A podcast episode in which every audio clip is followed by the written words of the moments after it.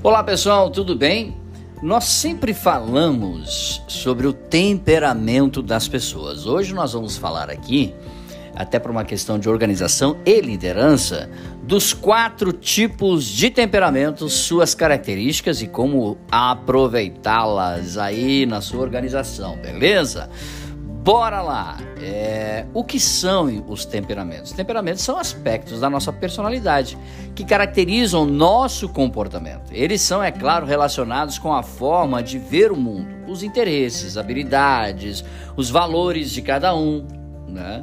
É, a gente pode, é claro, falar também que para trabalhar o nosso temperamento a gente precisa conhecê-lo e para isso é necessário o autoconhecimento e entender que ele é uma característica que nos acompanha ao longo da nossa vida. Então a gente precisa entender que, além de saber o nosso temperamento, né, é, sabemos onde utilizar e como utilizar. Tudo isso é possível através da inteligência emocional, que é uma habilidade né, essencial para o nosso dia a dia, para o crescimento no nosso dia a dia. Vamos conhecer então quais são os quatro tipos de temperamento. Primeiro, é o temperamento sanguíneo. Vamos lá, a pessoa que tem um temperamento sanguíneo, preste atenção, é caracterizada por ser mais extrovertida e otimista.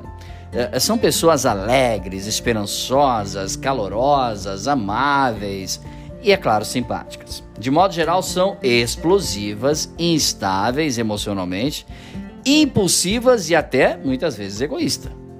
Sabe aquele seu amigo que tem uma certa dificuldade de ficar quieto? Pois é, que está sempre fazendo uma piada ou que interrompe sempre que você está falando? Pois é. então, essas são as características de um ser sanguíneo.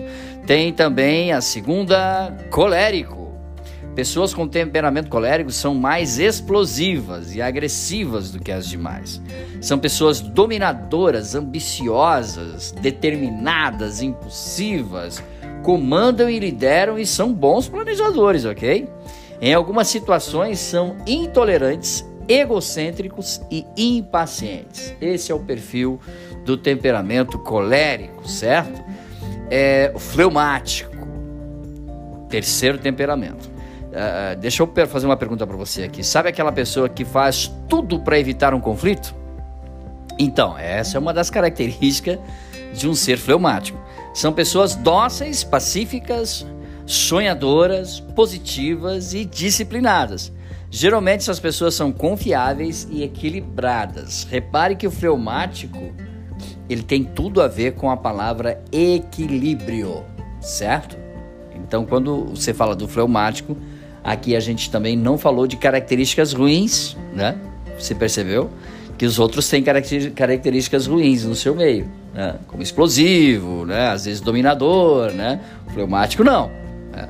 Ah, são pessoas dóceis, pacíficas, sonhadoras, positivas e disciplinadas. Aparentemente, né? o fleumático né? ele é um ser mais redondinho. Né? Vamos lá, no sentido de não, não ter muitas é, discrepâncias, assim, né? desequilíbrios. Né?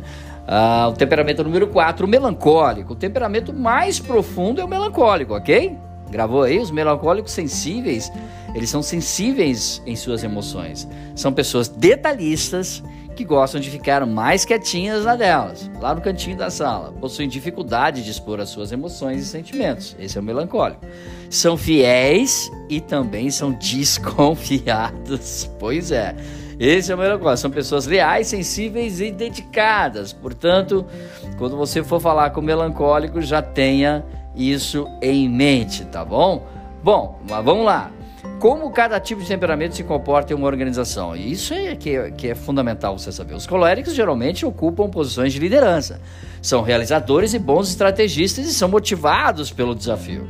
As pessoas já sanguíneas são extrovertidas, elas gostam de fazer amizade com todo mundo, já no ambiente de trabalho, realizam várias tarefas ao mesmo tempo. São inovadoras e também adaptáveis. A pessoa com um temperamento fleumático é um profissional que segue a sua rotina, traz resultados sólidos e consistentes. É preciso criar espaço para os fleumáticos falarem. Gostam de reuniões e tarefas programadas. Né? Bons projetistas e avaliadores são características do temperamento melancólico, percebeu? são capazes de superar os desafios e, como líderes, identificam inconsistências e são tolerantes com os erros. Bom, agora que você já sabe sobre todos os temperamentos, que tal você aplicar esses temperamentos, esses quatro tipos de temperamentos, aí na sua vida, na sua equipe? Então, quando você for contratar alguém para sua equipe, para colocar dentro né, de um grupo, né, você pode analisar qual é o temperamento predominante desse grupo e tentar equilibrar contratando um temperamento que vá somar e que vá fazer com que esse grupo seja mais forte, beleza? Mais dicas sobre marketing, podcasts e vídeos você encontra no site dbmarketingdigital.com.br. Um grande abraço, até nosso próximo encontro. Tchau, pessoal.